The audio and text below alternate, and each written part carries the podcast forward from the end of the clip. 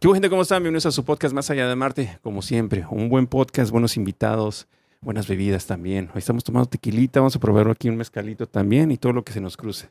¿Y de qué vamos a hablar hoy, Ancor? De arte, de fotografía, de tatuajes, de música en general. Y para eso trajimos unos compadres que conocimos apenas hace poquito. Los Espinosa Brothers, ¿cómo están, compadres? ¿Cómo están? ¿Todo bien o qué? Todo bien, increíble amigo y gracias por invitarnos. Estamos muy contentos de estar acá, ¿no? Y poder compartir también lo que hacemos. Bueno, llevamos corto tiempo acá y bueno, qué gusto haber contactado contigo y poder estar aquí. Para la raza, aquí mi compadre es el Topo. Topo Tatú. Topo Tatú. ¿De dónde viene el nombre? Eh, es un apodo de la adolescencia, ¿no? Yo le cuento eso, perdón Sí, que ver, Dale, dale. Pero es que a él no le gustaba que le digan topa. Primero me presento, soy Sam Ujú. y gracias por la invitación, amigo. No, Estoy bienvenido, ¿eh? muy, muy feliz. Pero yo, yo siempre necesito contar esa historia, por eso tengo que interrumpir, porque pasa que a él no le gustaba que le digan topo. Un día no sé de dónde nació la- el apodo porque él estaba en el colegio y se levantó con su rostro así como, así como recién despierto y le dije topo. Y odiaba a todos los que, le, los que le decían topo, se molestaba con él. Y resulta que se ofendía conmigo hasta que un día, no sé, ya le empezaron a decir todos topo, topo, topo, topo. Y adoptó ese nombre para su nombre artístico. Yo, Topo Tatú sí, bien chingón. Sí, sí, y se te Juntos queda sí, también. muy padre, la verdad. Se Cuando lo, lo, lo vi dije, ah, está, está muy... Especialmente en inglés, Topo Tatú, sí, muy chido. Así que... Gracias, amigo, sí. Oigan, eh, platícanos un poquito, ¿ustedes viven en Nueva York o dónde viven? Porque me platicaban ayer que vivían en, eh, en otros lugares también. Bueno, sí, yo creo que siempre me ha gustado el tema de moverme y estar viajando. Eh, bueno, tuve la oportunidad de estar en New York. Ahora, bueno, estoy allá. Eh, bueno, y siempre estoy viajando, pero sí es como mi base en New York. Ah, ok. Sí, por el tema este del arte y todo. Es increíble New York. Para, te brinda muchas posibilidades y oportunidades para, para hacer arte. Entonces, por eso estamos allá. ¿De dónde son originarios? Ecuatorianos. ¿Ah, sí? Y van seguido para allá. Eh, bueno, tú, Santi. claro, yo, yo sigo allá y me encanta. Oh, tú todavía vives allá. Claro, mi, ciudad.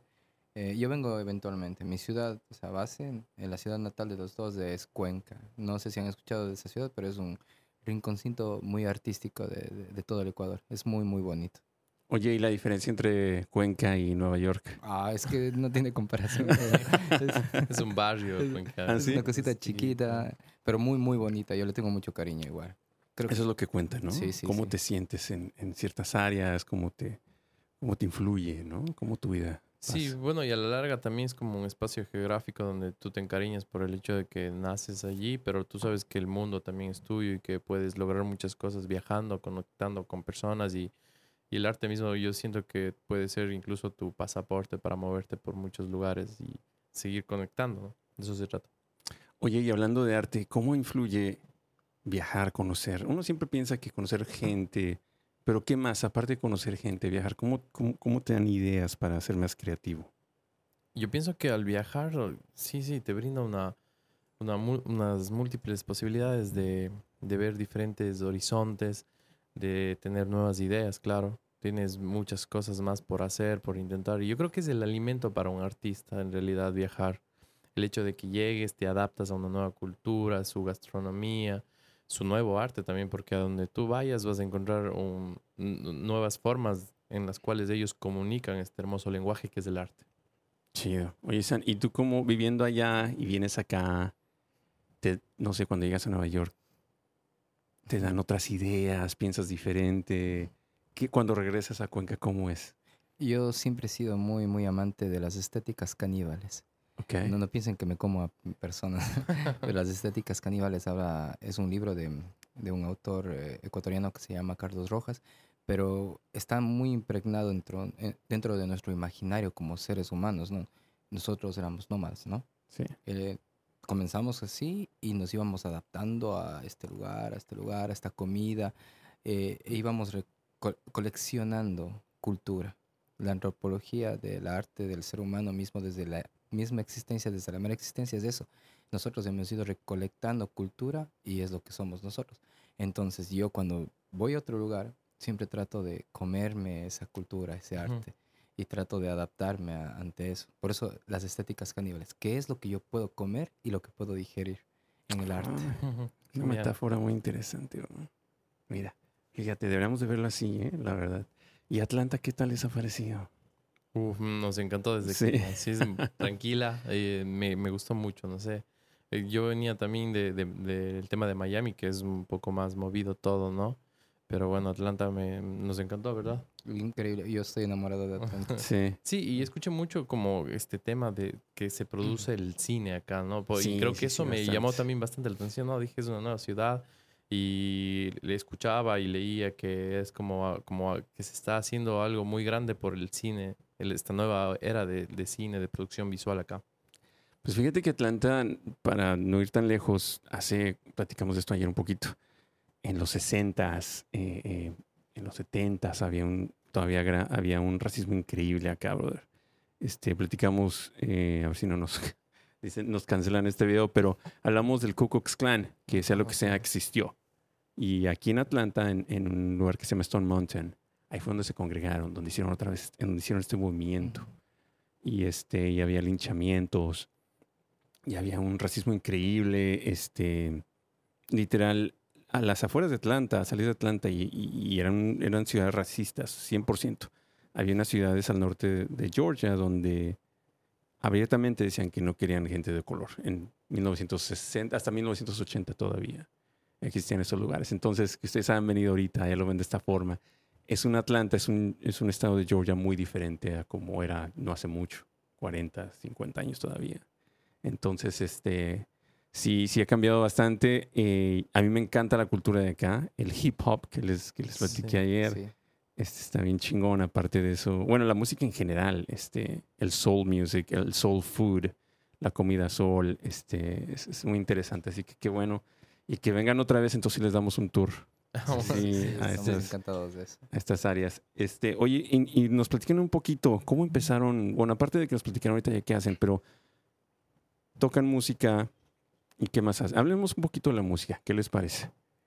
Bueno, el tema de la música es algo que siempre estuvimos eh, conectados. Eh, desde de adolescentes tuvimos el, este, como esta meta de, de crear música, de siempre estar ah, haciendo nuestra propia música sobre todo. Hicimos varios proyectos artísticos y también em, nos gustaba ir sacando EPs, video, EP, video, EP y bueno, tú sabes que la, la industria de la música ha cambiado bastante. Entonces, conforme va pasando eso, también nosotros hemos ido evolucionando hacia un nuevo estilo, el cual estamos haciendo ahora, el que yo siento que es el definitivo, el que tú dices, sí, esto es lo que realmente nos gusta, con esa madurez. ¿Cuál es? Eh, bueno, todavía no lo definimos, tenemos Ah, que ok. escucharlo, pero es el estilo que lo sentimos tan nuestro, ¿no? Porque cuando tú empiezas a tocar, tú sabes, como todo ah, músico, artista, empieza a hacer eh, eh, eh, como que se influencia con otros géneros y como que quieras o no, te va, te va a sonar parecido, ¿no? A esas bandas así que empezaste a escuchar de joven, cosas así. Pero ahora es un proyecto mucho más maduro, mucho más sólido. Sabemos, o sea, obviamente lo que queremos hacer con nuestra música, que es eh, poesía y melodía, ¿no? Y que obviamente no, no te trata de unas letras así masticadas, sino también nos gusta que la gente interactúe con ellas. Qué bien. Sí. Tú, Sam, ¿cómo, cómo definirías la música que ahora haces? Yo creo que sigo con esta parte de la estética caníbal porque mm, en, no sé si te hice ver el- este video que se llama El Aleph. De hecho, me inspiré muchísimo en un cuento de Borges con el homónimo, obviamente, es el Aleph. Y existe una parte en la que él dice que el Aleph es algo que todos los, siempre lo vimos desde niños, es un, un lugar donde se coinciden y convergen todos los puntos y puedes ver el universo desde ahí. Yo desde niño yo sabía que tenía un Aleph. Yo me acuerdo que si mi. Aleph estaba debajo de mi cama, yo me metía abajo de la cama y era creativo y veía y hacía, movía cosas. Wow. Y hacía cosas. Ese era mi Aleph. Entonces, este, esta cuestión del Aleph lo construimos conjuntamente con Juanito porque no es una canción con batería, o sea, tiene batería también, y no es una canción solo con guitarra, sino Juanito toca el, el, el pan drum y, y de ahí salen esos, unos sonidos medio misteriosos, medio, medio de Medio Oriente, porque nosotros fuimos a Turquía y en Turquía yo me enamoré de una baklama. Y dije, wow, este, este instrumento está increíble. Y Juanito le puso esos sonidos y empezamos a tocar y experimentar con esto. Y la música, yo pienso que es... Yo, yo tengo ese pensamiento del arte en general. El arte no es que yo sé pintar, yo sé dibujar, yo sé esculpir y hacer todas estas representaciones plásticas o también no plásticas del arte. Yo pienso que el arte está en otra dimensión y esa dimensión algunas personas somos sensibles a esa, a esa cuestión. Nosotros interpretamos el mensaje del arte. Y no es como algo de Dios o, o algo de iluminación, sino solamente es como que nosotros aprendemos a interpretar ese mensaje y lo plasmamos de, nuestra, de, de formas distintas, según nuestra sensibilidad nos permite hacerlo. Y por eso la música que nosotros hacemos es como un proceso tan amplio, tan grande, de tanto tiempo, que se resume en 3 minutos 20 segundos. A veces, a veces más. Muy Y- interesante. Y eso es eh, como yo defino nuestra música y nuestras obras de, de arte que hacemos, nuestras diferentes manifestaciones en las cuales se pueden representar plástica o no plásticamente nuestro arte. Oye, brother, también esto ustedes hacen su propia producción de video. Ah, tú comentales de eso. Claro que sí. Bueno, siempre, te- por ejemplo, en, eh, cuando estaba en New York y justo estaba por viajar a Ecuador, dije, le dije al Sandy, Sandy, tengo una idea, alquilemos un estudio así con fondo infinito blanco que compremos algodón y le llenamos ese estudio de algodón, le pusimos luces y digo que quiero que simulemos que estamos tocando en las nubes y esa canción se, se presta para eh, ese tipo de video conceptual obviamente, incluso estamos jugando un ajedrez en las nubes, así es algo muy muy chévere.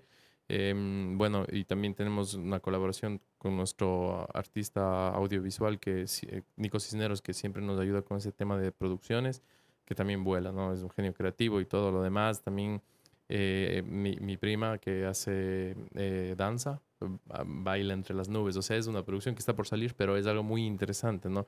Como que siempre, o sea, lo que yo pienso del arte es como que el, el sentido también del arte es ser libres, ¿no? No simplemente coger una batería, un bajo y una guitarra y cantar y ta, y ya, coger una estrofa y ta, ta, ta, sino también hay que romper esas reglas, ¿no? Sin quebrantarlas, obviamente, pero ser libre y hacer tu música libremente es increíble. Para, para poner un poquito de contexto, mira, es que la- las canciones, se puede decir, las más comerciales, tienen una estructura, ¿no? Que lleva, no sé, el primer párrafo, el estribillo, un bridge, ciertas cosas, un guitar solo, esas son como que las clásicas. ¿no? Sí, sí, sí. sí. Ujú.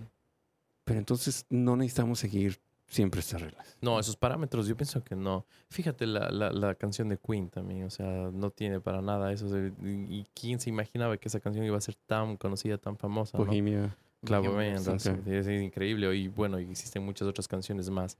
Solo que quizás ho- hoy en día la música sí está construida para que simplemente llegue hasta arriba y baje inmediatamente y que venga otra y otra y otra. Eso es otro problema, es otro, sería otro podcast que podríamos pasar hablando de eso, pero, pero sí, siento que la música eh, verdadera también tiene un, un contexto grande y también tiene un argumento y algo que aporta creativamente para todos en realidad. Yo tengo un dato sobre eso. Es, es muy interesante porque cada quien tiene su manera de componer y yo pienso que como uno se sienta bien, es, o sea, cuando sabes que la canción está. Mi amigo, el triste, eh, tengo- justo está en el, el- el nickname de él, o sea, su, su nombre artístico es el triste. Y él es un músico increíble con quien nosotros tocábamos anteriormente también y él ahora tiene su propio proyecto en Cuenca. Y él sabe cuando su canción está perfecta, cuando llora. O sea, siente.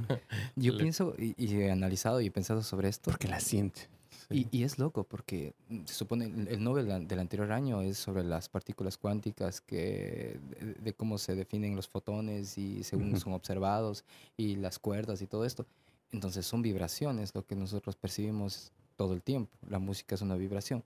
Yo pienso que algo llega, una vibración, a tal grado cuando está ya bien lo que él siente consigo mismo y con su composición, que llega y toca alguna parte sensible de él que llora. Entonces, él y es su forma de componer y él sabe cuando algo está bien para él. Y obviamente muchas otras personas conectarán con esa estética, ¿no? Ay, qué chingón esto, güey. No, no, en serio, porque bueno, Anchor y yo hemos compuesto canciones y hemos escribido y hemos visto, este, como que entre, cuando se escucha más y nosotros nos gusta, puede que cierta gente digan, "Mm, pero si te gusta es lo que importa, ¿no? porque creo que las canciones más que han influido más en el mundo, o las que se han prolongado, que, han- que- que son este, a mí me encanta mucho Jim Morrison, digamos, un ejemplo, ¿no? Las pones ahora y todavía te pueden gustar. Sí. sí. Este, o sea, son progresivas, ¿no? Y yo creo que este tipo de, de artistas pensaban como ustedes, ¿no? Así de que, ¿sabes qué? Vamos a hacer algo que me guste, que me sienta a gusto.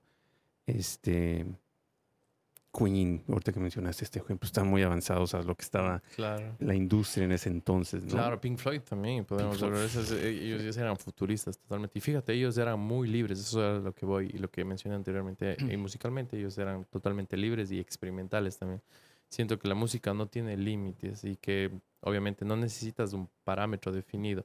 Obviamente que hay música que está construida así, pero también siento, bueno, no sé qué piensan ustedes, pero está diseñada para atrapar a las masas también. Tú sabes que también dentro de la música existe Sí. ese tipo de cosas. Atrapar a las masas y blum, vende, vende, vende, vende.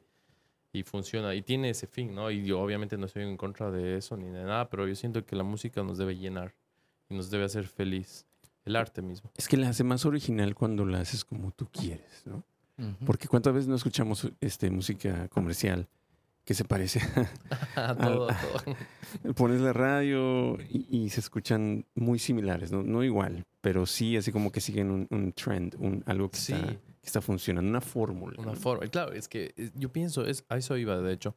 Yo pienso que cada uno debe desarrollar su propia fórmula. Porque si tú te pones a escuchar miles de listas de reproducción en Spotify, existen muchos artistas que están usando la misma fórmula y hay muchos, muchos, muchos millones de artistas que tienen la misma fórmula de todos los que están apuntando hacia lo mismo. Por ejemplo, en el género urbano, todos están haciendo lo Sí. mismo. Existen lo mismo, el mismo vide- contenido en video, en audio, las mismas palabras, repiten todo. Simplemente cogen esa fórmula y quizás la hacen de diferente forma, pero no hay casi ningún cambio. Entonces, es como que pienso que yo huiría un poco de eso, ¿no? De lo estructurado, porque en realidad hay que diferenciarse. Tenemos que diferenciarnos de alguna manera, ¿no? Yo pienso que, como alguna vez te, te dije, lo de- el tema de Van Gogh, ¿no? Él no creo que hubiese sido tan conocido si hubiese hecho un realismo, ¿no? Que todo el mundo pudo haber hecho quizás Claro. con mucha técnica y obviamente lo respeto y todo, pero igualmente en la música, ¿no? Si quieres ser simplemente un intérprete más que está haciendo lo mismo que los demás están haciendo, entonces vas a caer en esa misma forma. Pero si tienes una visión diferente de la realidad y la transformas a ese lenguaje hermoso que es el arte, es algo distinto. San, ¿cómo compones tú las- la letra? Mm, Yo tengo un libro, bueno, varios libros, que los cuales siempre los llevo a, a todo lugar que voy. Y voy escribiendo letras de todo, letras con dibujos, letras con ilustraciones. Esa manía tengo porque es la única forma en la que me puedo concentrar en algo. Entonces yo dibujo y escribo para concentrarme. Y de eso luego le pongo música a, a lo que está sucediendo. Bueno, ya le pongo música mientras estoy escribiendo, dibujando, pero luego ya le plasmo plástico, bueno, ya no se podría decir plásticamente, sino ya musicalmente. Plástico es cuando es un objeto o una pintura. Es, es loco esto porque me doy cuenta justo de lo que estaban hablando ustedes antes, de esta cuestión de, de, mm, de la música y del arte comercial, ¿no? Yo no tengo nada en contra de eso. A veces me da ganas de comer KFC y no está mal, ¿no?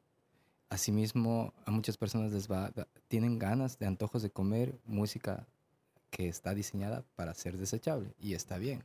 Hay un problema ahí. Pe- Ese, es el problema, que creo que, no sé si a todos les ha pasado, sobre todo en Latinoamérica sucede muchísimo esto, que se vuelve muy popular un negocio y ese negocio se vuelve tan popular que otra persona le- lo copia, como las barberías ahora. Al lado de una barbería Sí, se pone otra barbería. Se divide las ganancias, el, el mercado ya se divide. Al lado ponen otra barbería y se crea una calle de barbería que saturan el mercado, ¿no? Sí. En cuanto a esto, nos pasa, por ejemplo, el reggaetón. Se ha vuelto tan igual el reggaetón. ¿Y por qué se vuelve tan igual? Porque todo el mundo está copiando la misma fórmula. Entonces se satura el reggaetón hasta que la gente ya escucha todo lo mismo y le da igual si come en un lugar, en, en el café del- de la esquina, en el café de la otra vuelta, en el Starbucks de aquí que el de allá. Entonces en la música y en el arte pasa lo mismo. Consumen lo mismo hasta que se satura y necesitan una revolución, una nueva propuesta y hasta que salga la nueva propuesta. Luego la industria se encarga de saturar nuevamente. Es un ciclo, así como en la Matrix. Neo vuelve a nacer, otro Neo vuelve a nacer, otro Salvador, otro Salvador. Sucede en la música, sucede en el arte, sucede en todo. Pero siempre existen las decepciones. No digo que las decepciones estén bien o mal, simplemente es lo que le, no sé, le da sentido a la vida. Y eso también eh, pasa en los tatuajes. Realmente, o sea, vas a encontrar muchos, muchas tendencias que están en el tatuaje. Si tú entras a Instagram, vas a ver, por ejemplo, o sea, lo tengo que decir, muchos lobos, muchos tigres, pero obviamente entiendo el gusto de las personas, por ejemplo, digo, "Ah, está bien, ¿no? La gente siempre quiere comunicarse con ese lenguaje semiótico, eso mueve a las masas también, pero mm, para, para nosotros como artistas, tatuadores, es muy diferente porque mm, yo siempre quiero hacer una propuesta creativa a todo lo que llega a mí, ¿no? Entonces ahí es cuando viene un poco, alguna vez me llegó un león y estaba muy cansado, entonces le cogí, le hice así, le, le di movimiento a ese león y mi cliente me, me permitió.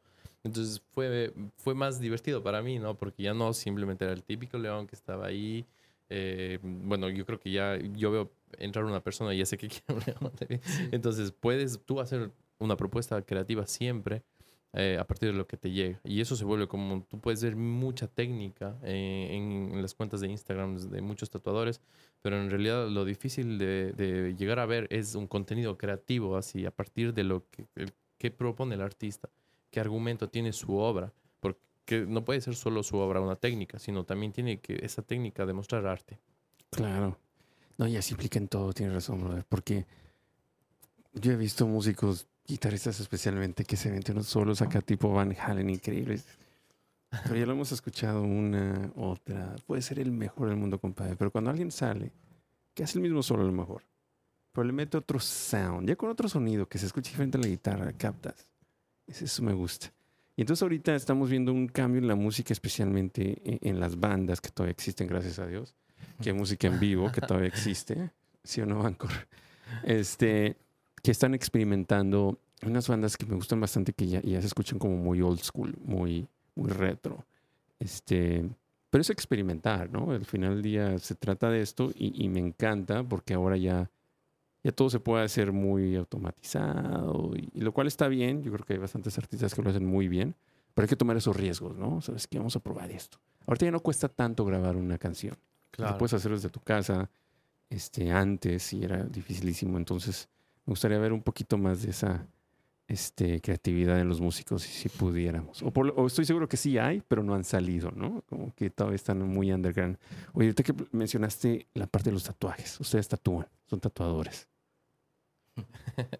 Ah, claro que sí, claro que sí. ¿O cómo se, cómo se les llamaría? O sea, bueno, más me siento identificado como un artista. Que hace Artista. tatuajes. Que hace tatuajes. Ah, qué bien, Si qué me bien. preguntas de qué vivo, no, mm, te diría que vivo de la creatividad. Alguna vez el Santi me dijo, ¿qué? Le pregunté qué es la creatividad y me dijo, es la inteligencia divirtiéndose. Me pareció increíble.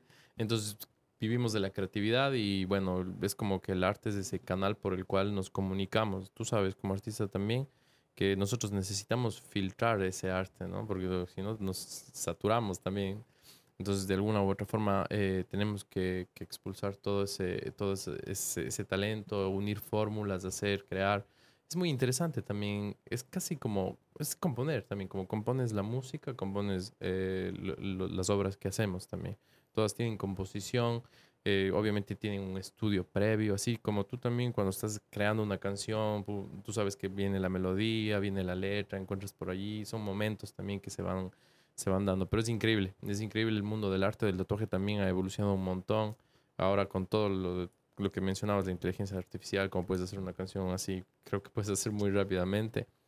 Y eso también da cabida a que cada vez, o- obviamente, yo siento que eso le va a dar más valor al, al arte verdadero porque como todo puede hacer una máquina ahora, el, lo que hagas con tu propia mano, con tu propio puño, con tu lápiz ahí, esa fórmula va a ser más valorada. Yo siento eso porque eh, hoy en día, como todo es fácil producir, reproducir y todo lo demás, siento, siento también eso. ¿Qué Y opinas tú? copiar. Y copiar, claro. Y Yo pienso que los humanos, otra vez a las estéticas caníbales, somos copistas. Sí. Hemos copiado desde el inicio de la historia, o sea, los animales estaban con piel vestidos, nosotros les matamos, les quitamos la piel y nos pusimos la piel de los animales, ¿no? Es como algo que, Qué buen ejemplo, que ¿eh? no hemos dejado de hacer, ¿no? Apenas nos pusimos en dos pies. Empezamos a hacer eso. Y es increíble eso del, si tú te pones a pensar, este, el, el tatuaje es tan antiguo como nuestra pro- propia existencia. Porque fíjate, desde que, que existimos empezamos a querer diferenciarnos de otros seres humanos con el con un lenguaje semiótico. O sea, nos empezamos a manchar de alguna forma porque queríamos diferenciarnos de otra tribu quizás, o quizás de Sí, diferentes posiciones jerárquicas. Entonces el ser humano siempre estuvo inclinado hacia esos signos, símbolos, el, el- humo, no sé, como diferentes formas de, de, diferenciarse de otros. Eso, y de ahí nace el tatuaje. Y es increíble también comunicarnos por este canal, eh, este lenguaje artístico. ¿Cuánto tiempo tienen haciendo este arte? Yo llevo 10 años, 10 años ya viviendo de, de, de este arte. ¿Y tú? Yo llevo 36 años haciendo arte, pero viviendo del arte llevo 10. Explíquenos un poco, elaboren esa parte de 36 años. Es bastante. Es que yo ya llevo, ya, ya tengo 37 años en este plano, ¿no? O sea, desde que nací. Y le conozco a Juanito ya 35 años. No me acuerdo de los primeros años. es menor a mí con dos años. Pero te refieres a que desde muy chiquito, uh -huh. bueno, el primer año. Sí, bueno, el primer año capaz que no, no era ¿Crees que el arte, entonces el arte empieza en tu cabeza? Yo pienso que... La imaginación. Los seres humanos escogemos venir acá. Ah, interesante. E, esto te cuento, verás. Alguna vez tuve una experiencia con ayahuasca uh -huh. y fue muy loco porque yo estaba en toda esta cuestión. O sea, solo me pude llevar una, un fragmento del conocimiento que se me abrió y se me expandió en esta experiencia. Y eso fue que se apareció mi hija wow. y me dijo, yo me llamo Amelia y te escogí a ti para que seas mi padre. Y yo me quedé muy loco porque en ese tiempo ni siquiera tenía interés en tener un hijo. bueno, pasó que después ella también me dijo lo mismo, pero después de cuatro años me dijo que ella viajó por el universo, llegó a la Tierra, pero yo era un niño que ponía barguitos de papel, papel en los riachuelos y no se podía quedar. Tuvo que irse a dar la vuelta por Saturno, me dijo así. y llegó y luego me escogió para que yo sea su papá. Y se me erizó, se me erizó la piel cuando me dijo eso. Pasa, pero que no, eh, me puse a investigar y no es solamente cuestión de, de mi hija. Creo que los niños, porque tengo mi, mi sobrino Dimitri, eh, el hijo de Juanito, es increíble, o sea, tiene una mente... mis otros sobrinos también, y cuando son más niños, ellos Como están un libro abierto. Sí, ellos están conscientes de algo y ellos hacen arte. Por eso lo más importante del arte es no dejar de ser niño. Sí, y, y ya que lo mencionaste, siento también que muchas cosas cuando crecemos nos apagan esa magia. Y bueno, es lamentable decirlo porque sí. yo siento que la clase dominante influye para que para que no, no, como que nos quiere quitar algo, ¿no? Porque tú sabes que la imaginación, creatividad y todo eso, bueno, está muy ligada a la música, o sea, la música es totalmente como, ese, ese es, es, lo que le da sentido a la vida. Si tú te pones a pensar el arte, le da un sentido. La gente trabaja eh, durante un mes para qué? Para consumir música, películas, teatro, danza, acude a eso, ¿no? Porque imagínate la vida sin hacer eso, sí. o sea, solo trabajar y no divertirte. Qué aburrido. Eso le da, ese, y la gente, si te pones a pensar, no le da tanta importancia a ese arte. Porque vi, muchas veces no, yo creo que no es solo cuestión de, de, de, nuestros países, sino creo que muchos otros países no le dan tanta importancia al arte, pero no se dan cuenta que el arte es muy valioso en, en todos nosotros. Yo creo que incluso le da mucho sentido a, a, a, la existencia misma, ¿no? Y aparte creo que la gente que hace arte, que hace arte con las manos, que hace algo, es, lo hace más interesante sí, todavía. Sí, sí, sí. Cualquiera en nuestros países ves, bueno, cuando yo camino en la y veo así gente haciendo, no sé, lo que sea, una bolsa. Tejiendo. Lo que ese se me hace, ah, para mí tiene un, un, valor increíble eso. Sí, totalmente. Es único para empezar, porque no son iguales. Y dos, no sigue una, una fórmula, como lo hemos llamado en este Un podcast. proceso serial, sí. así como algo de manufacturación, claro. Yo siempre voy a valorar más a lo que el artista pintó, al, así con su propia mano, al me encantan las cosas hechas con la mano, creadas con la mano, y es lo que más valor tienen, de hecho. Por ejemplo, eh, la ropa que ahorita está de moda, ¿no? Cierta ropa que, que la hizo cierta marca, que al final del día es una, es una máquina haciéndola. Sí. Que, que, que en el simple nombre puede que valga más o valga menos, eso es muy subjetivo para mi punto de vista. Siento que alguien que hizo una prenda con las manos, o, o, o quien sea, aunque sea una compañía, ¿no? Que lo hablamos también, que, pero que sea original que no sea la misma que van a tener cientos de personas ahí afuera y tú seguiste pagando, no sé, 100, 200, 400% más de lo que en realidad vale, solo porque tiene una marca, un nombre. Sí, que es que esa es una gran estrategia de marketing porque, lo, como te decía, nos quieren tener allí o más abajo, eh, si tú te pones a pensar. Eso funciona así y creo que sigue funcionando siempre, pero ahí está el arte, siempre yo pienso que el arte es como un motor, motor de cambio para quitarnos esa ceguera y, por ejemplo, decir cosas como, por ejemplo, en la Matrix, muchas películas develan mucho, muchas cosas del nuevo, de la nueva era mundial y todo. Entonces siento que hay muchas cosas, muchos secretos que están ahí. Es cuestión de darnos cuenta, abrir nuestros ojos y decir, no, es que tenemos a veces que, que, que ganarle al sistema, sinceramente. Es difícil, ¿eh? Es difícil, pero, pero bueno, no sé. ¿Tú qué piensas? Yo pienso que hay que ser felices. Ah, Sí. buen punto. Sí. ¿En qué aspecto? Porque verás, las cosas malas y las que te hacen infeliz vienen de gratis. O sea, vos no tienes que hacer ningún esfuerzo y te caen cosas malas. Claro. Entonces, ya si eso es gratis, busca lo que no es gratis. la felicidad, o sea, tal vez la felicidad es una quimera inalcanzable, pero sí puedes tener un proceso que te lleva a una estabilidad que te genera alegría. Por eso yo, es, es muy loco, no sé si se han, se han preguntado, yo cuando era muy, muy chiquito, por eso decía que empecé a hacer arte desde chiquito, bueno, a tratar al menos, o a relacionarme con esto, pero yo veía los libros de mi tío y tenía muchas, así es, estas muchachas desnudas, estas, estas pinturas renacentistas, así Ah, pálidas, todo ok. increíbles, me encantaba. Pero yo me preguntaba, ¿por qué estaban sucediendo estas cosas? ¿Por qué alguien pintó esto? Y cerraba los ojos y, y tocaba las cosas y decía, ¿por qué sé que esto es una alfombra? Son Mm. tan solo con tocar. Entonces, este proceso de, mm, no sé, miles de años que sucedió con los humanos, se, se venía ya dando, ¿no? Los humanos se pusieron a diferenciar de los animales. ¿Por qué?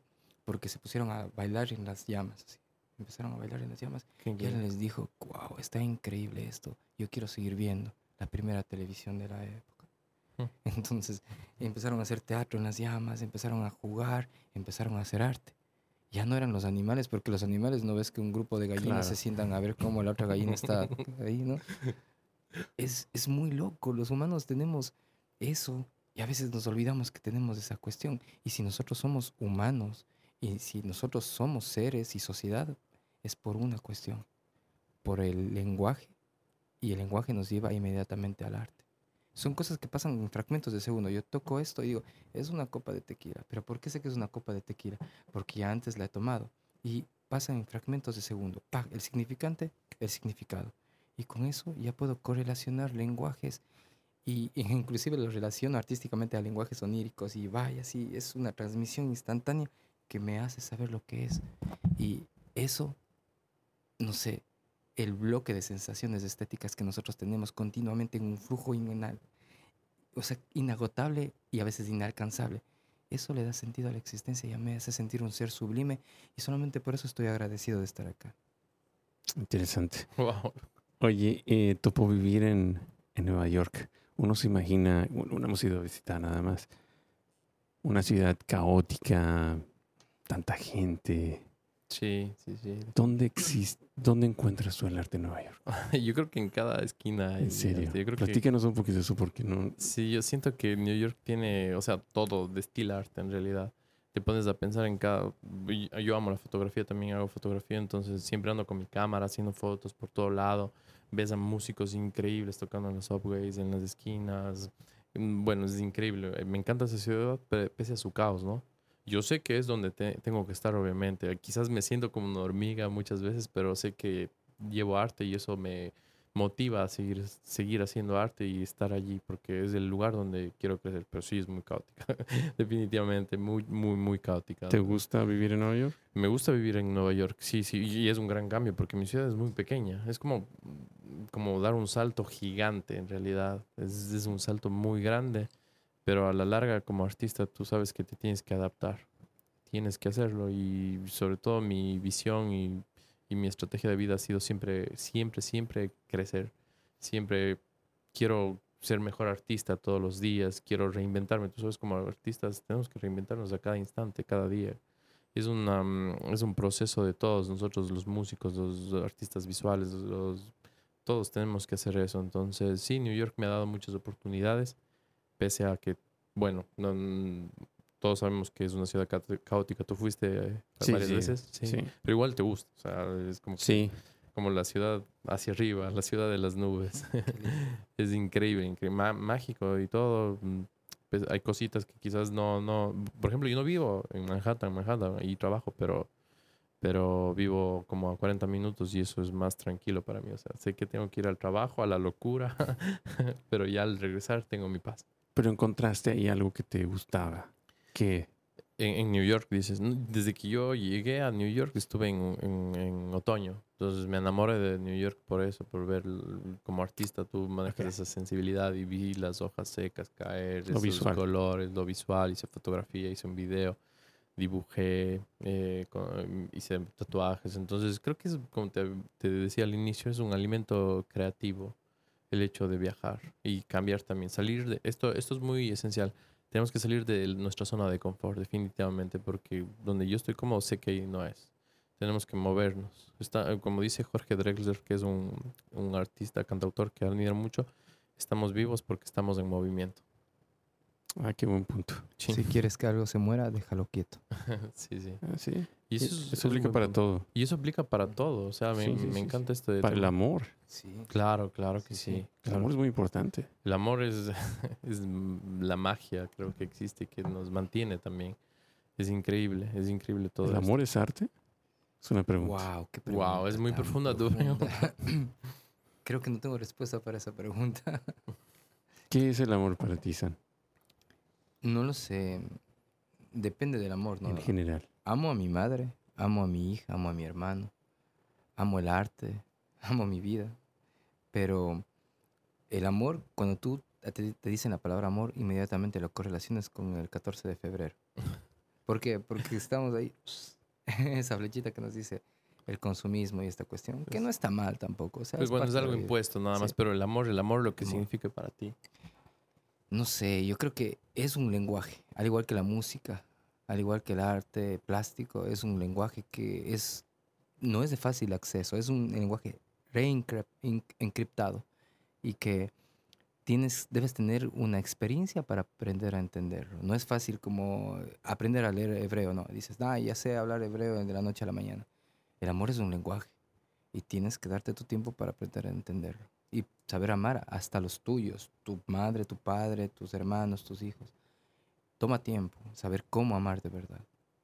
Sí, porque hay diferentes formas. ¿no? Ujú. Claro. La, la Biblia, yo no soy creyente, pero Ujú. me encanta la Biblia, el Corán y la, la Torah. Siempre, o sea, desde que era chico leí, leí muchísimo. Y la Biblia dice que existen algunas clases de amor. Entre ellos recuerdo el agape, que es el amor general ante todos, el eros, que es el amor erótico, romántico, Sí. el amor filial, que es el amor a tus hijos. Pero a la, a la final el amor es el amor. ¿no? y creo que es lo que, ah, igual que el arte, creo que está en constante conexión, ¿no? Sin duda. Nos mantiene ahí, ¿no? El arte, el amor, el amor, el arte. Porque tú puedes, de una forma u otra, usar el arte para amar a alguien. Y viceversa. Sí, sí. usar sí. el arte para amar a alguien. Wow, eso, eso me, Wow. me encantó lo que. Bueno, quería escuchar su punto de vista porque es muy importante. Creo que sí van de la mano. Cuando te falta uno, buscas el otro. Cuando tienes ambos, actúas de otra forma. Cambia tu forma de ser. Sí, qué loco, ¿no? O sea, dependiendo de cómo te sientes, puede ser con amor, sin amor, como tú quieras. Tú te expresas. ¿Cuántas canciones, cuántos tatuajes, cuántas cosas han pasado, que se han hecho con y sin? Sí, es una forma de expresarse. Sin embargo, te cambia tu actitud, te cambia de ver la vida, Ujú. dependiendo cómo te sientas. Pero creo que, que es algo que necesitamos sin duda. Y cuando no lo tienes, que, que te cambia, ahorita este, hablamos un poquito más de esto. Pero siento que sí van de la mano, sin duda.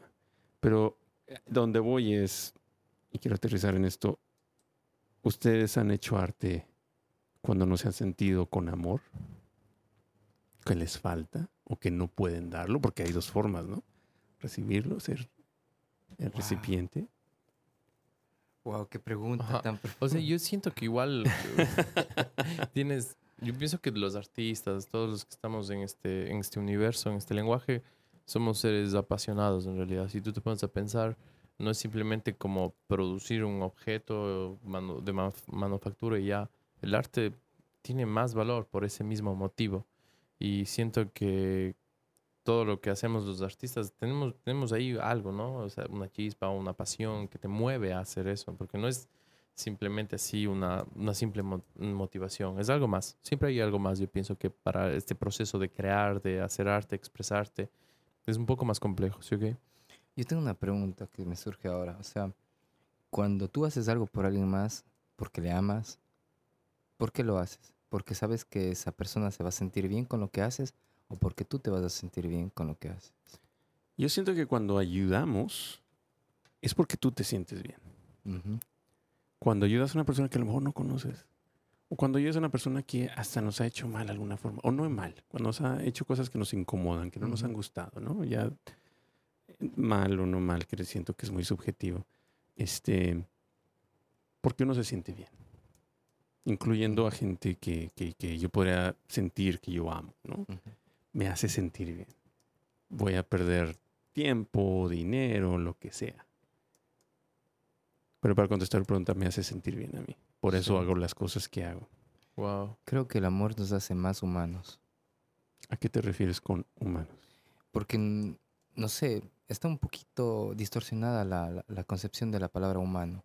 Los humanos ahora somos los que destruimos el planeta, los que estamos haciendo daño, los que extinguimos a las especies.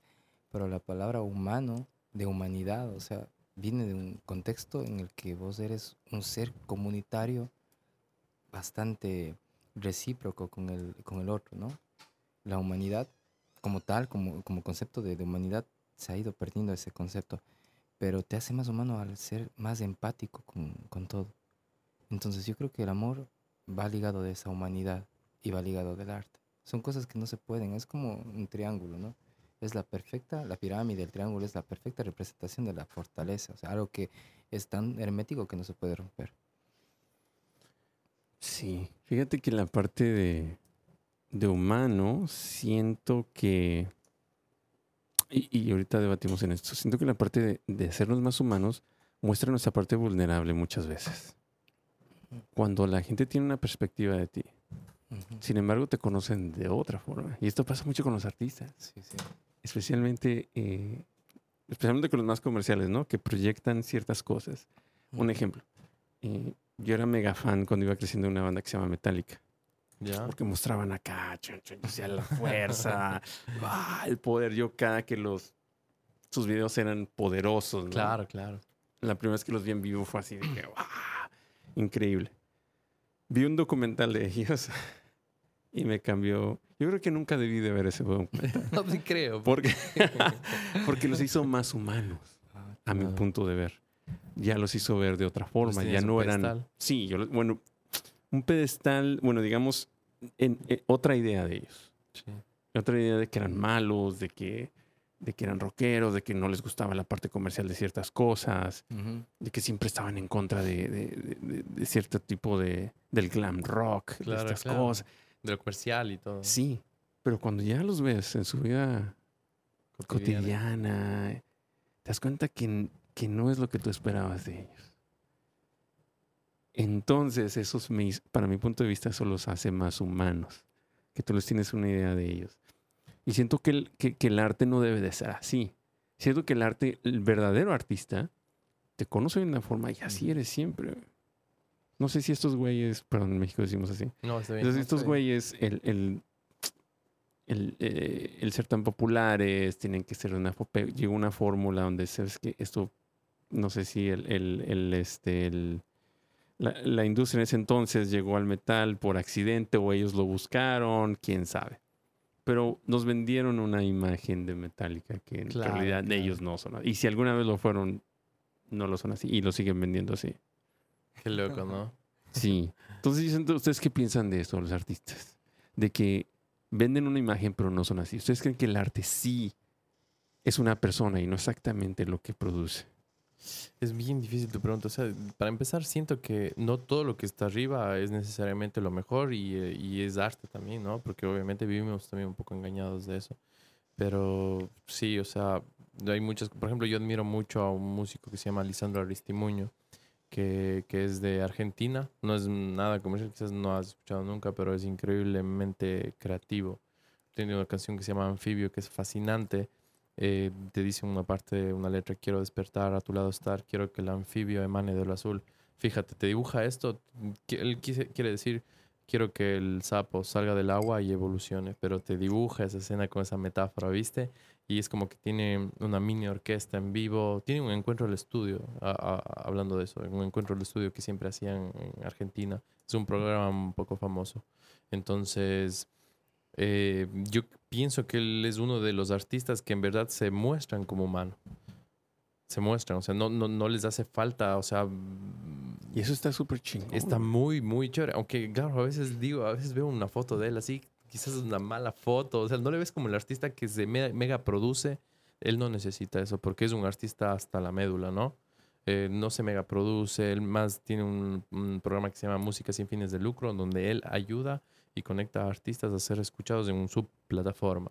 Entonces me parece muy bueno lo que él hace por el mundo de los artistas, de los músicos, bueno, y está enfocado más en el tema de Latinoamérica porque él es argentino, obviamente, y su mezcla, su, su proy- proyecto, su propuesta es muy interesante, es como electrónica, sonidos aborígenes, eh, algo un poco de folclore andino y rock. Qué interesante. Sí, y luego te puedo, te puedo hacer escuchar, es muy bonito. es muy- Es genial, es música patagónica.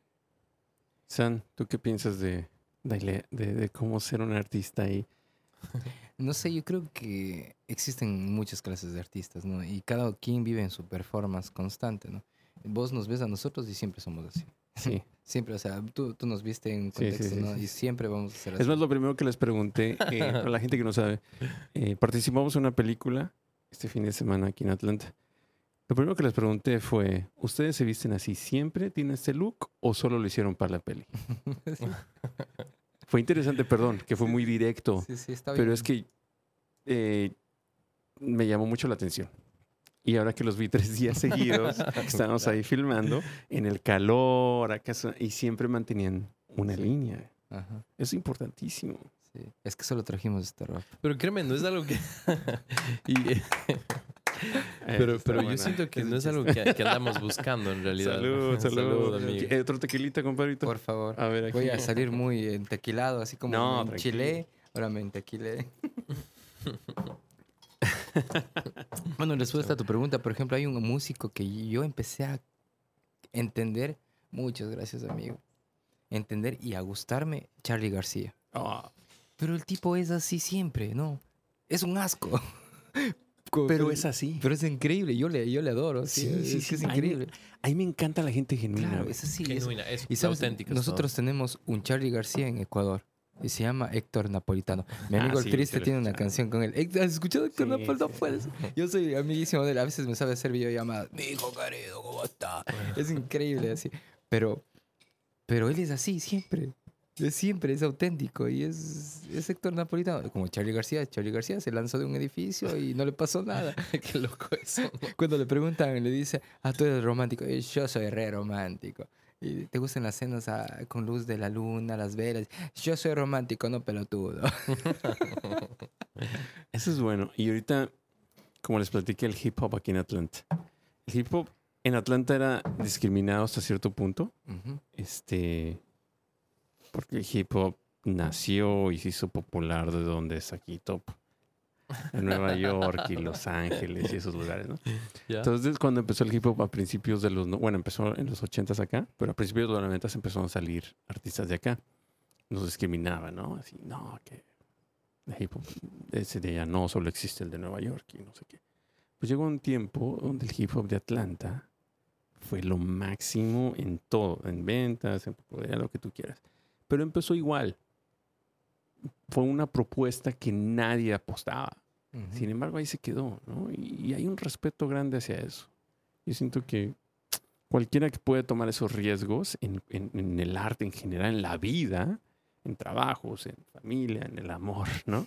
hay que tomar ese tipo de riesgos. Es, es muy respetable. Me encanta, me encanta lo que dices. En serio, es la- cada persona es lo que tiene, lo, obtiene lo que quiere. Y como decíamos alguna vez, hay que estar donde las papas queman. Por eso estoy en New York. Pero un- hay- mira, estoy pensando en esto. Si tú sigues, si tú sigues, sigues tratando algo, sigues haciendo lo que te gusta y, y lo sigues haciendo y, y no te importa, no renuncias, esa es la palabra. Si no renuncias a hacer algo, a lo mejor la haces, a lo mejor llegas a hacer algo.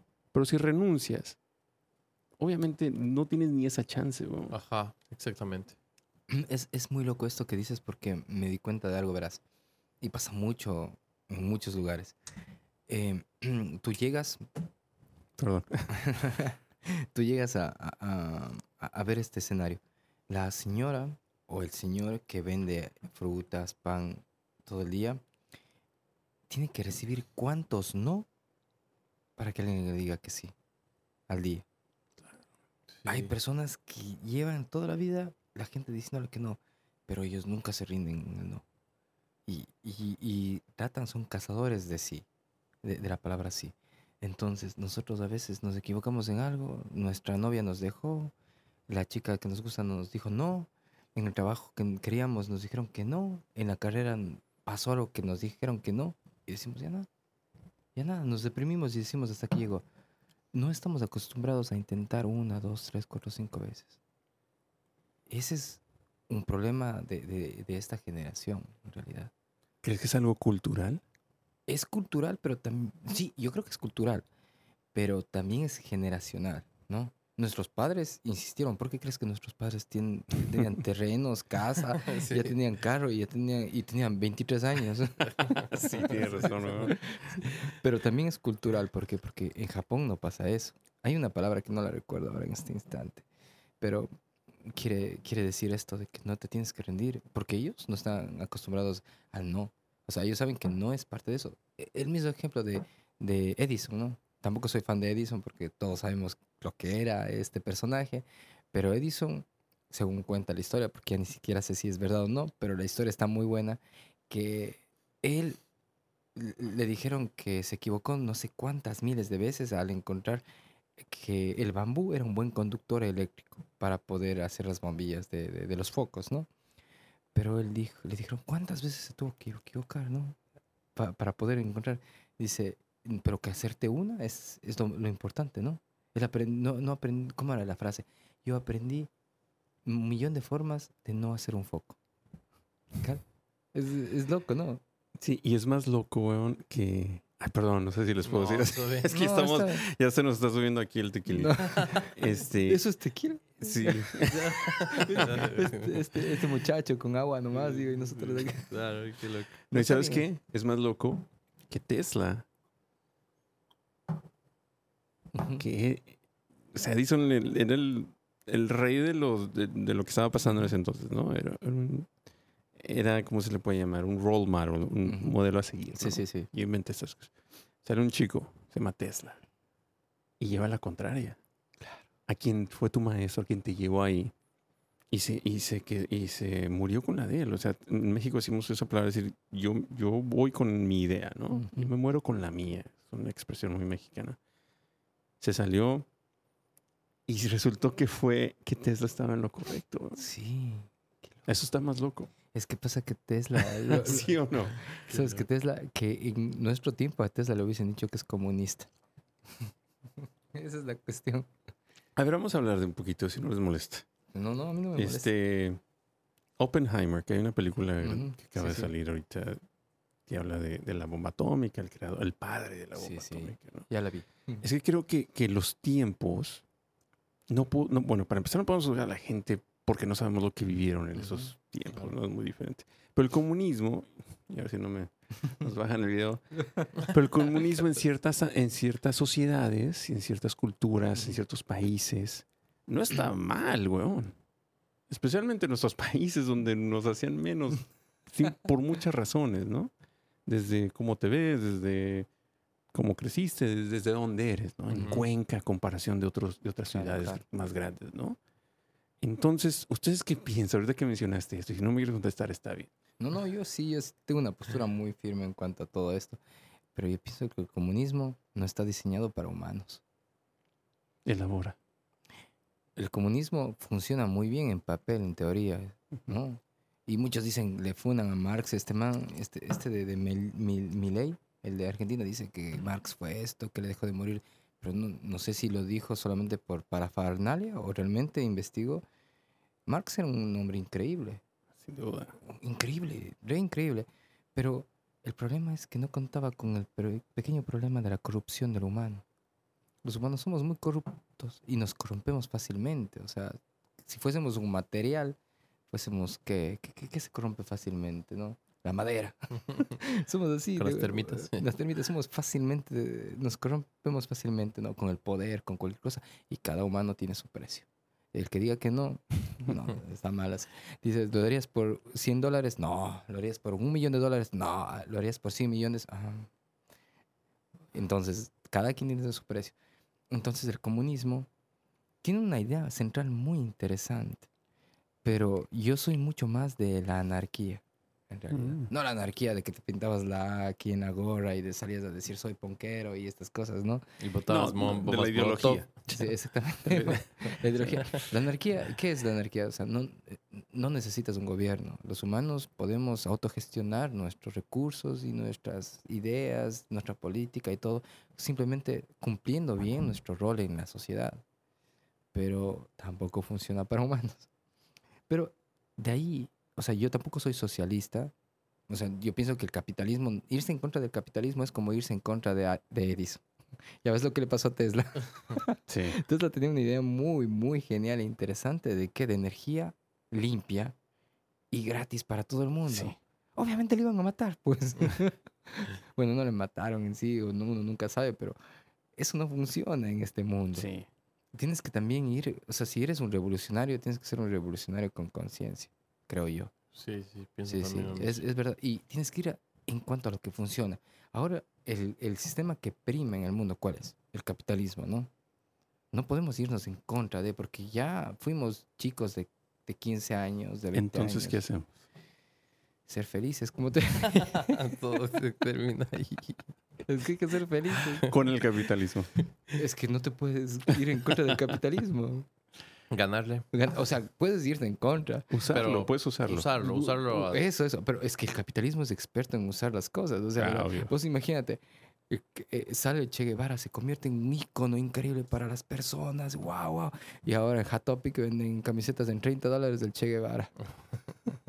bueno, antes en nuestra época de, de ponqueros, veías a estos ponqueros con anarquía y con el Che Guevara ahí. Y abajo decía Bob Marley. Eso está buena, ¿eh? Esa está bonita. Entonces, el capitalismo es experto en dar la vuelta a los discursos. O sea, es, es, es una cosa increíble. Y tal vez deberíamos aprender como humanos en eso. Yo, por eso te decía, la humanidad, el ser humano.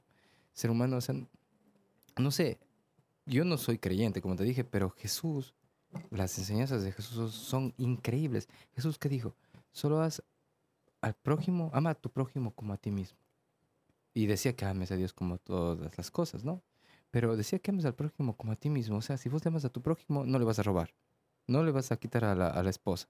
No le vas a pegar. No le vas a matar. Entonces ahí se resume todo, ¿no?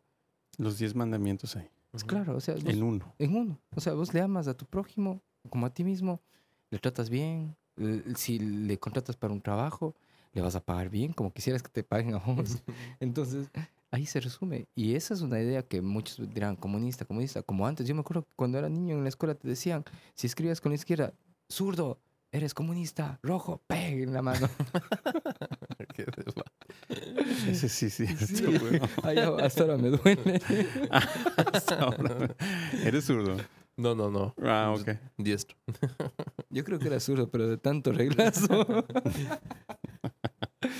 Entonces, yo- esa es mi, mi tendencia política. O sea, hay, yo pienso que igual tenemos que apersonarnos de lo que uno cree y decirlo, yo creo esto, yo creo esto, más allá de partidos políticos, de tendencias, porque las tendencias van y vienen. No sé, en unos 200 mil años, eh, Mesoamérica ya no existirá porque estará inundada. Ujú. ¿A dónde vamos a migrar? Tenemos que pensar en qué pasará. Igual en Norteamérica, en muchos miles de años, lo que va a pasar es que se va a congelar. Entonces tenemos que pensar, ya no va a existir norte, sur. En el universo, en todo el universo, al universo ni siquiera le importa lo que es el norte, sur, este, oeste. Sí, tienes razón. Este, y hablando del capitalismo, ah, que, que hay que ser felices y hay que, que usarlo y adaptarlo. Creo que en nuestros países latinoamericanos nos ha tocado, ¿no? Así con el regla así de Estados Unidos. Miren, así se hacen las cosas. Bueno, así es como quiero que hagan las cosas. Desde la frontera de México hasta, hasta la Patagonia, ¿eh? Claro, ¿no? O sea, así ha sido siempre. Este, nos han dominado, nos han dicho qué hacer y qué no hacer. ¿Y, ¿y por qué? Porque tienen el capital, ¿no? Claro. para hacer desde el, el ejército, todas las formas que tú quieras verlo. Nos han dicho cómo, cómo vivir hasta cierto punto. Y nos han robado hasta donde han querido. Pero bueno, eso es para otro tema, ¿no? Sí, Lo sí, hacemos sí. para la siguiente que Sí, sí, Segurísimo, seguro, seguro que segurísimo. vamos a regresar. Seguro, está increíble la conversación, amigo. en serio. compadritos. Este, ya hay una amiga acá de nosotros que va a cantar ahorita. Ah, qué chévere. Este, pero antes de que empiece, ¿qué tal si nos cantan una cancioncita? Y estoy entequilado, ¿verdad? No, mejor. Le va a salir un grito de mariachi ahorita. yo, yo creo que primero le dejamos que ella cante. sí, ok. Sí, sí, sí. No, no, no, mira, aquí nos pasaron la guitarrita. ¿Crees que me salga? bueno, esta canción yo la escuché porque habían unas fotos de... La escribí, perdón, porque habían unas fotos que se... A mí me gusta mucho la fotografía análoga. Y se velaron unas fotos con alguien salía de un lugar y decía... ¿Qué haces para olvidar? Te llevaste mi libro para no leerlo más. Quizá lo necesita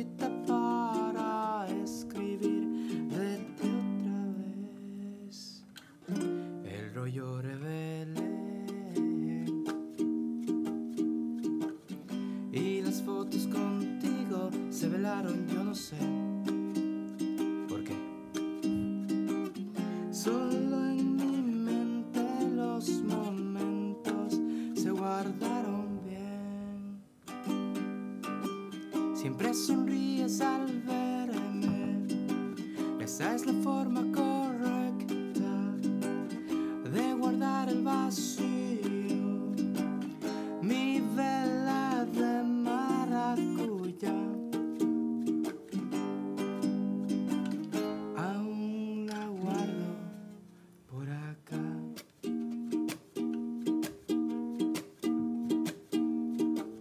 ¿Cuánto tiempo pasó?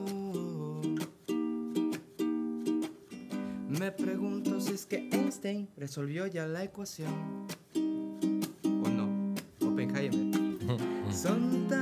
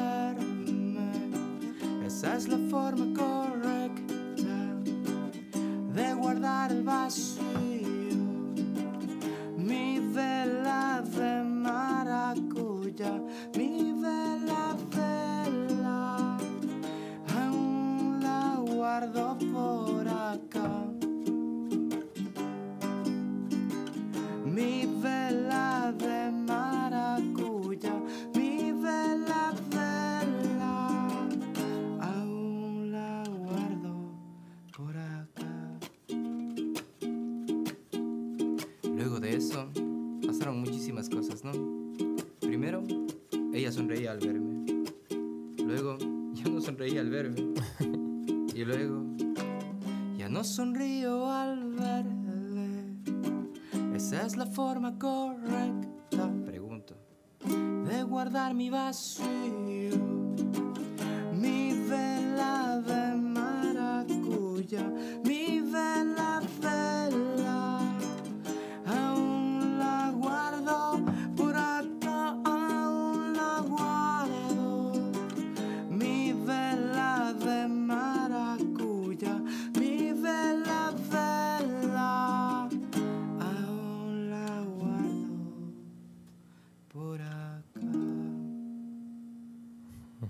Eso, chingada madre a huevo. Venga, venga. Gracias.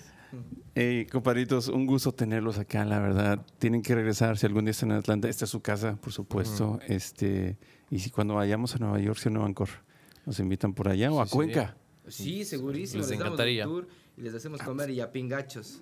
a Pingacho. Ya Les, dam- pingachos. les hacemos comer yapingachos. Oh, comer ya pin- Sí, los yapingachos son unas tortillas de papa fritas con, con achiote. Ah, Y queso. No Vamos. sé qué es rico. Sí, sí, a huevo. Y vamos, mucha vamos. música, mucha, Ah, mucho mucho arte Que nos gusta. y muchas mujeres lindas. Ah, bueno. eso. Personas muy lindas. Personas hermosas. Me gustó más esa. Bueno, gente, eh, esto fue Más Allá de Marte. Aquí tenemos a nuestros compadres, el Topo y el San, que estuvieron acá. Eh, ¿Dónde los encuentra, por, para, para terminar, dónde los encuentra la gente? ¿Ahí en Instagram o en las redes sociales en general? Sí, eh, yo estoy como Topo Tatú en Instagram. Es muy fácil de encontrarme. ¿Y tú? Topo Tatu.